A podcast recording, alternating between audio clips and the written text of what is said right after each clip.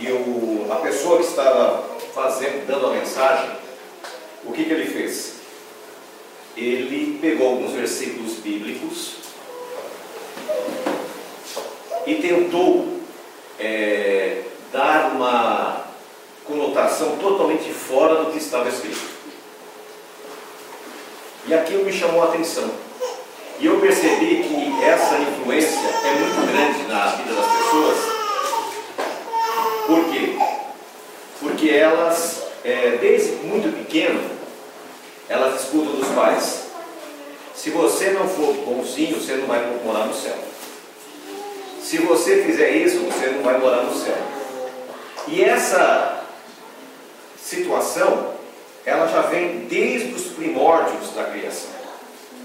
O profeta Ezequiel, ele relata um fato em Ezequiel 28, que ele diz o seguinte, que um poder, que um indivíduo disse, eu subirei ao céu, acima das nuvens, e estabelecerei o meu trono.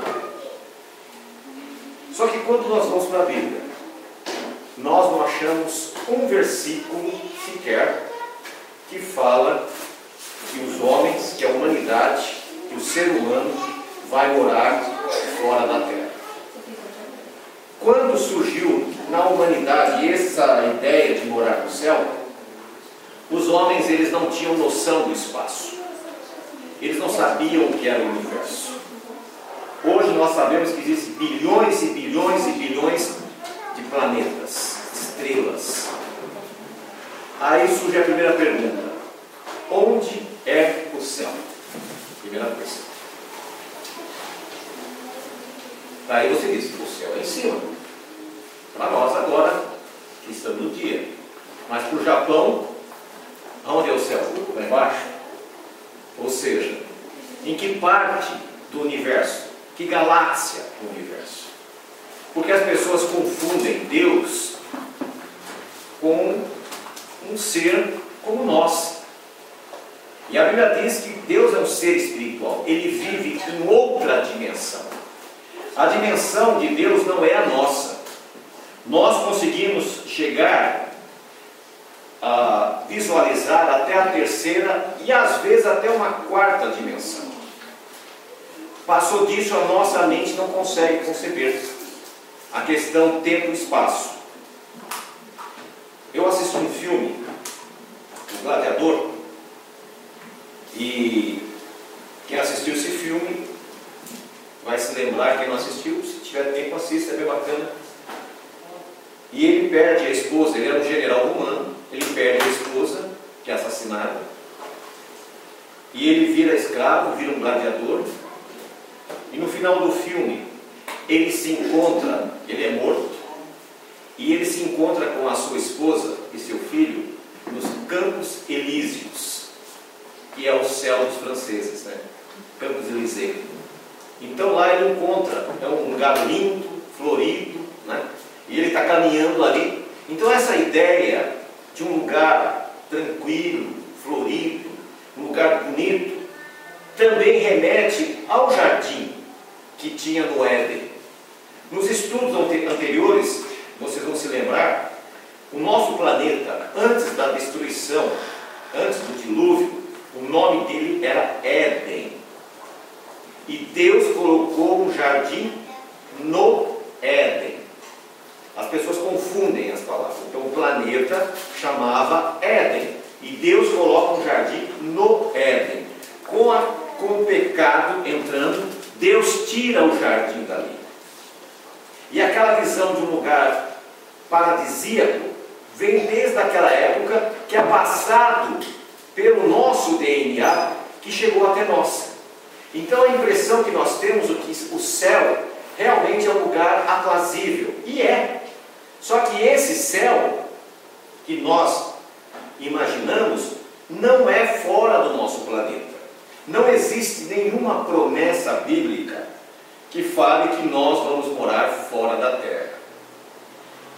Para nós podermos compreender, eu gostaria de ler com vocês o que está em Salmos, no capítulo 127, no versículo 3.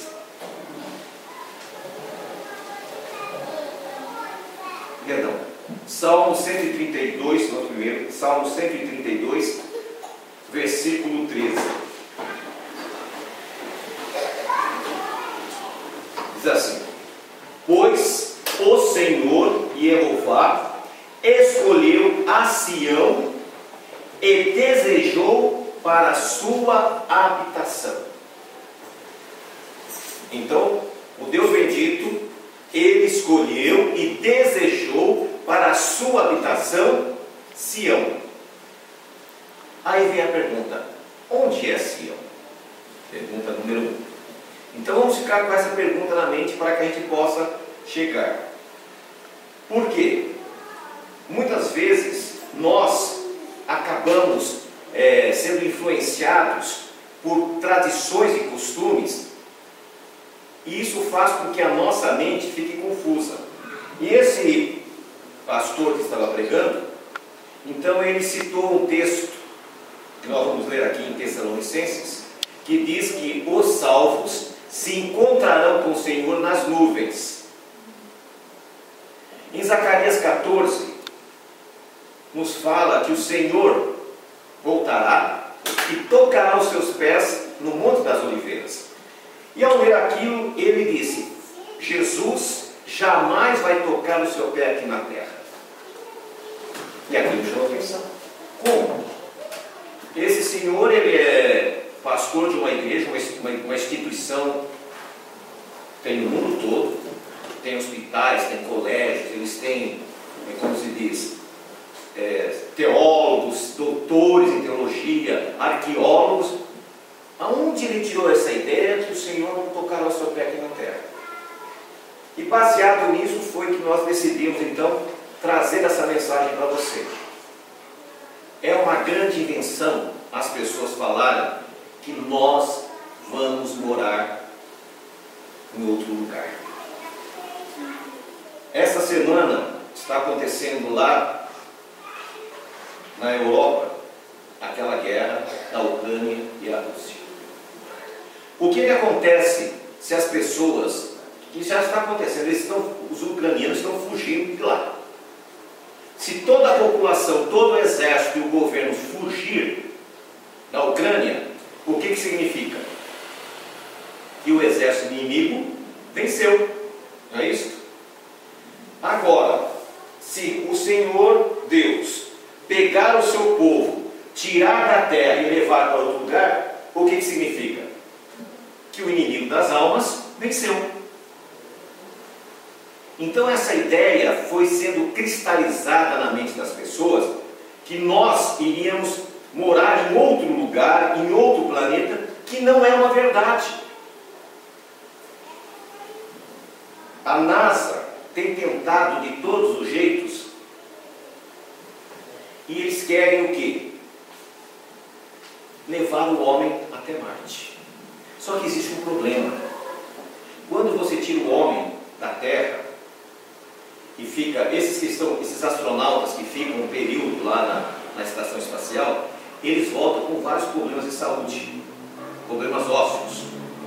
Por quê? Porque lá não tem né, as mesmas condições que nós temos aqui na Terra. Quando Deus fez o homem, ele fez o homem para habitar esse planeta.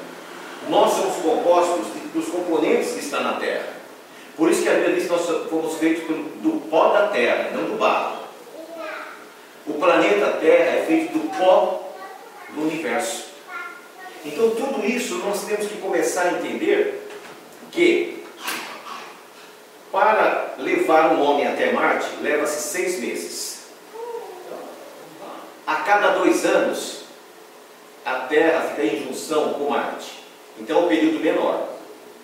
Só que nesse período, eles não sabem como o homem vai se ajustar.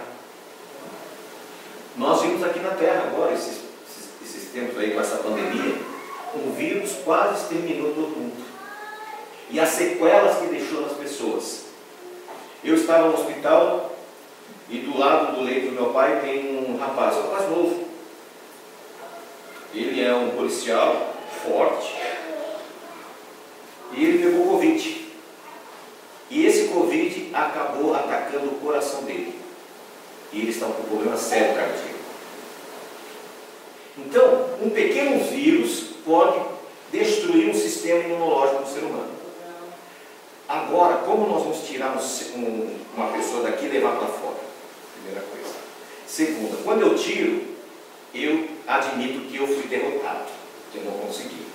Só que a palavra diz que, que Jeová, que o Deus bendito, escolheu Sião para a sua morada. Continuando, é, Salmos 37, versículo 10. Esse versículo aqui é muito interessante, porque só ele é o suficiente para nós entendermos para onde nós iremos. Porque ainda, perdão, porque ainda por um pouco tempo, e os perversos não existirão, mas sim, tu considerar diligentemente o seu lugar, e ele não haverá mais ali. Versículo 11: Mas os mansos herdarão a terra e se deleitarão na abundância de paz. O perverso conspira contra o justo e range sobre eles com seus dentes. O Senhor rirá dele, pois ele vê que o seu dia está chegando. Então nós vemos aqui que os perversos serão arrebatados da terra, arrancados, tirados, como se fosse uma planta que você arranca e essa planta morre. Mas os mansos, por que a Bíblia usa, usa essa expressão de mansos? Porque a Bíblia diz que Moisés foi o homem mais manso da terra. Quando você começa a andar nos caminhos do Senhor, a, a tendência natural é que você se torne uma pessoa mansa, compassiva, misericordiosa. E essas pessoas vão herdar o quê? A terra. Eles não vão herdar moradas celestes. Outro detalhe: quando Jesus estava entre nós, ele veio pregar a salvação, o arrependimento. E chegou um momento que ele disse aos seus discípulos, em João, no capítulo 14,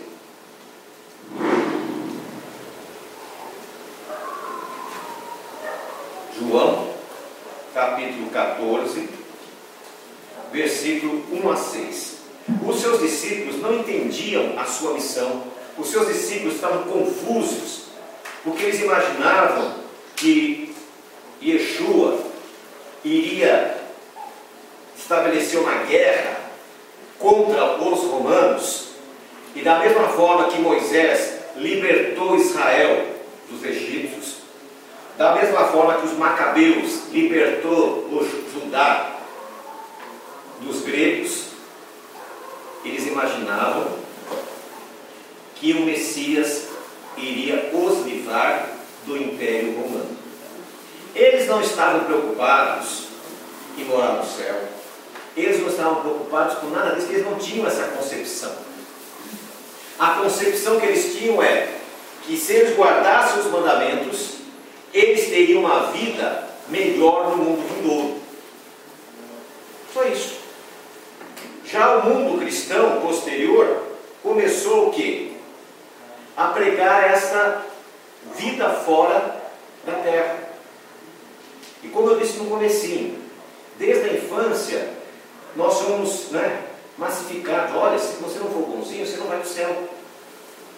Ah, quando eu morrer eu vou para o céu, eu quero encontrar os meus entes queridos. Ah, tadinho, ele morreu, mas agora está com o Senhor no céu porque eles não entendem a questão dimensional. Paulo vai falar sobre isso, que ele diz que ele foi até o terceiro céu. Só que ele não sabe se em corpo dele ou em espírito. As dimensões, elas não são assim. Elas são dessa forma. O tempo e o espaço, não vou entrar nesse aspecto, é um triângulo de três pernas. Uma, duas, três o passado, o presente e o futuro, dentro das dimensões, é praticamente o mesmo período, o mesmo tempo. Para nós, é um período longo, mas para o universo não. Por exemplo, se você pegar uma nave e você sair em direção ao Sol, fazer o círculo e retornar à Terra em um período de dois anos, quando você chegar aqui, aqui na Terra passou 20 anos e você passou dois anos. Ou seja, se a pessoa tinha 20 anos e fez esse percurso, quando ele retornar, ele vai ter quantos anos? 22. E as pessoas que tinham 20 anos aqui vai ter quanto? 40. Porque nós não conseguimos entender essa questão de relação espaço-tempo. A nossa mente é muito finita. Se você olhar para a vida humana, ela é muito curta. 50, 60, 70, 80 anos é um período muito curto. Basta você olhar para trás. Qual de vocês acha, ah, eu já vivi muito? Ninguém. Tem a impressão que foi ontem. Um bebezinho que chegou agora, daqui a pouco já está um rapazinho, daqui a pouco está um homem e daqui a pouco está um senhor. O tempo é muito relativo. O tempo é muito curto. E as pessoas não conseguem conceber. E a, a mesma coisa acontecia com os discípulos. Eles não entendiam como seria esse processo. João capítulo 14, versículo de 1 a 6. E eles não entendiam o processo de, de livramento, como é que Jesus vai nos livrar. Eles esperavam um soldado como Davi, um soldado como Josué. E agora chega um pregador que prega o amor, prega a paz, que diz: dai a César o que é de César e a Deus o que é de Deus. Ou seja, não se preocupe com isso. E eles se confundem quando ele diz: O meu reino não é deste mundo. Quando Yeshua falou: O meu reino não é desse mundo, se referia ao quê? Não ao planeta, a esse sistema, a esse sistema político. Esse sistema político que existe atualmente, naquela época, não era parte do sistema do reino do Senhor. E nós vemos aí: não se turbe o vosso coração. Credes em Deus, credes também em mim. Continua. Próximo versículo. Na casa de meu pai há muitas moradas. Se não fosse assim, eu vos teria dito: Vou preparar-vos lugar. Agora, aí que está a confusão. Seria Yeshua um arquiteto, um pedreiro, um construtor? É isso que ele está dizendo? Essas moradas que ele está falando seria casa? É isso?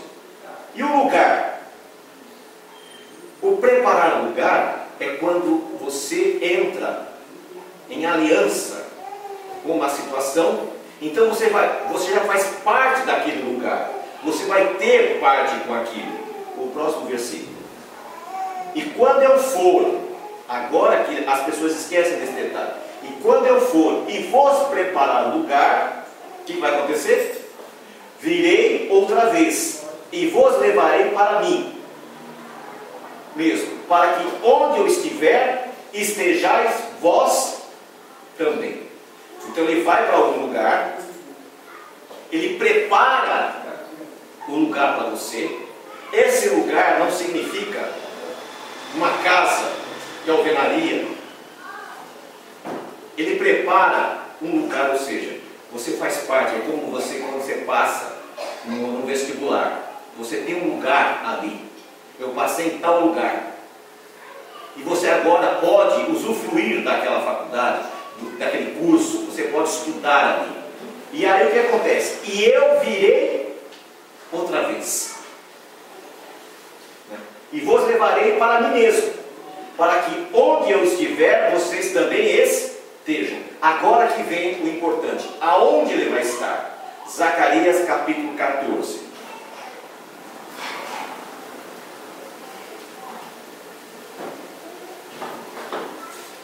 Versículo 1.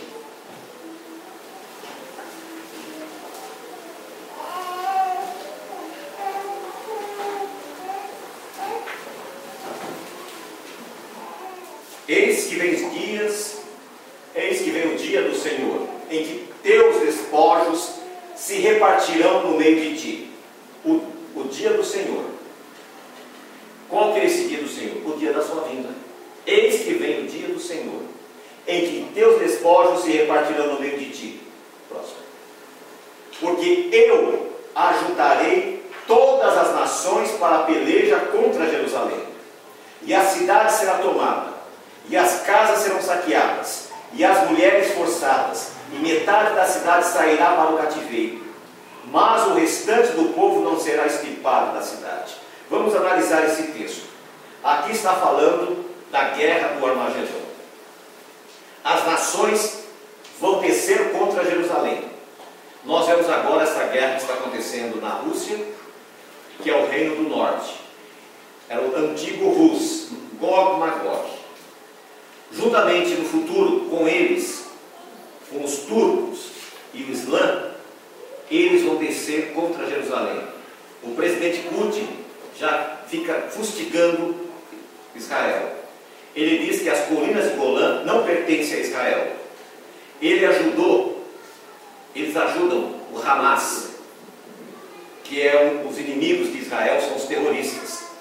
E quando for cumprir essas profecias, e agora nós estamos vendo que ela vai ter um cumprimento por causa dessa movimentação, porque o Putin se colocou contra todo mundo, então nós vemos que a, a profecia vai se encaixando. Eles vão descer. O que, que vai acontecer com a cidade?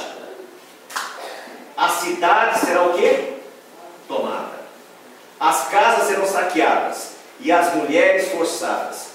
A metade da cidade sairá para o cativeiro. Nesse momento dessa guerra, quando o povo judeu imagina que vai ser exterminado, veja que continua. E o Senhor sairá e pelejará contra essas nações, como pelejou sim no dia da batalha. O povo judeu, com mais armamento que ele tem, ele vai ser sufocado. Ele vai ver a metade da cidade destruída. O povo fugindo. Eles acham que é o fim, é quando o Senhor Deus manda o seu Messias para que ele entre nessa guerra. O próximo versículo. E naquele dia estarão seus pés sobre o monte das oliveiras, que está de frente de Jerusalém, para o oriente, e o monte das oliveiras será fendido pelo meio, para o oriente e para o ocidente. E haverá um vale muito grande, e metade do monte se apartará para o norte, e a outra metade dele para o sul. Esse pregador disse que Jesus, que Yeshua, nunca colocará o pé na terra. E naquele dia, ele vai intervir. Todavia, existe um outro texto também que está em 1 Tessalonicenses, capítulo 4, versículo 14 e 17, que muitos cristãos interpretam isso como sendo o arrebatamento da igreja. Primeiro que o texto não, diz exatamente isso. Uns dizem que a igreja vai ser arrebatada em segredo. Outros dizem que será antes dessa guerra, outros dizem que será depois. Ou seja, eles não têm muita certeza. Só que a Bíblia não fala isso. Vamos ver o que a Bíblia fala. 1 Tessalonicenses capítulo 4, versículo 14. Porque se cremos que Jesus morreu e ressuscitou, assim também aos que em Jesus dormem, Deus os tornará a trazer com ele. Então nós temos uma certeza que aqueles que estiverem mortos serão trazidos. Continua o versículo 15.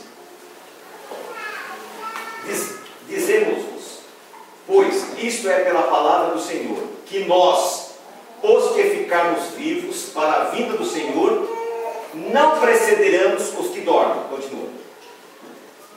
Porque o mesmo Senhor, o que vai acontecer? Descerá do céu com alarido e com voz de arcanjo, e com a trombeta de Deus, e os que morreram em Cristo ressuscitarão primeiro. Mas ele diz que é, uma, é, um, é secreto, né? o arrebatamento é secreto, ninguém vai ver, as pessoas estão andando na rua, de repente desaparece, só fica a roupa, está no avião, de repente desaparece, o avião cai, os carros. Ué, mas aqui é isso que é o contrário diz que vai vir com alarido, com barulho, com trombeta. Haverá uma grande ressurreição. no próximo versículo. Depois nós, que ficarmos vivos, seremos arrebatados junto com eles, aonde? Nas nuvens. A encontrar o Senhor, na, aonde? Nos ares.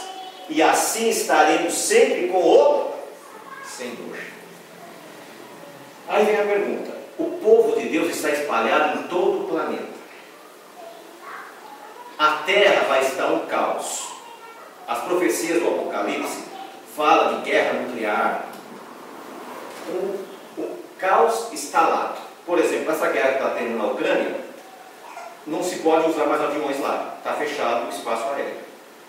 E aí, como é que nós que estamos aqui no sul poderemos ir 12 mil quilômetros para Jerusalém?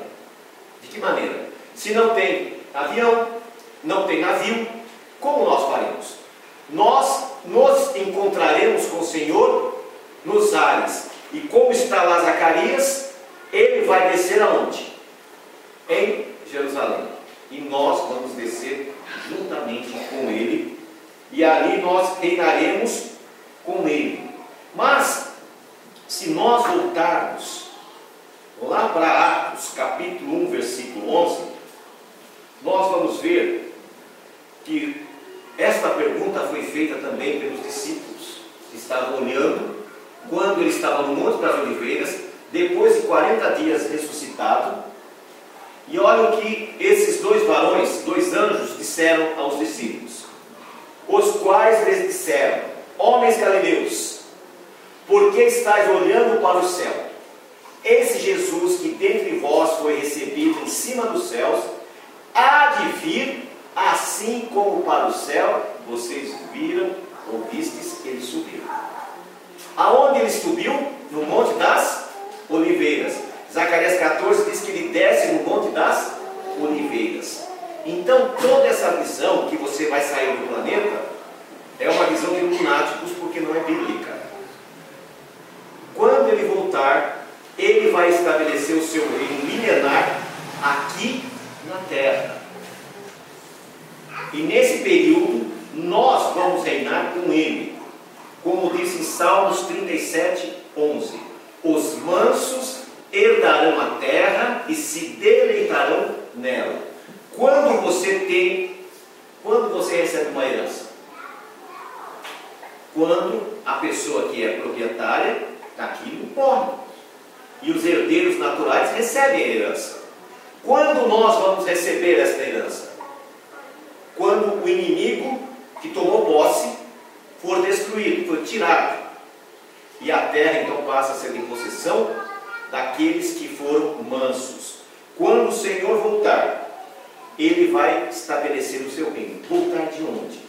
De Sião, como está em Salmos capítulo 48, né, versículo 2, no seu santo monte. E Salmo 132, versículo 13. Pois o Senhor escolheu Sião como sua morada. E aonde é Sião? Sião é onde hoje é Jerusalém. Só que numa outra dimensão. Quando o Senhor estabeleceu lá o jardim do Éden, a palavra Éden é paraíso. E ele colocou um jardim no paraíso, e o homem caiu, ele tira esse jardim.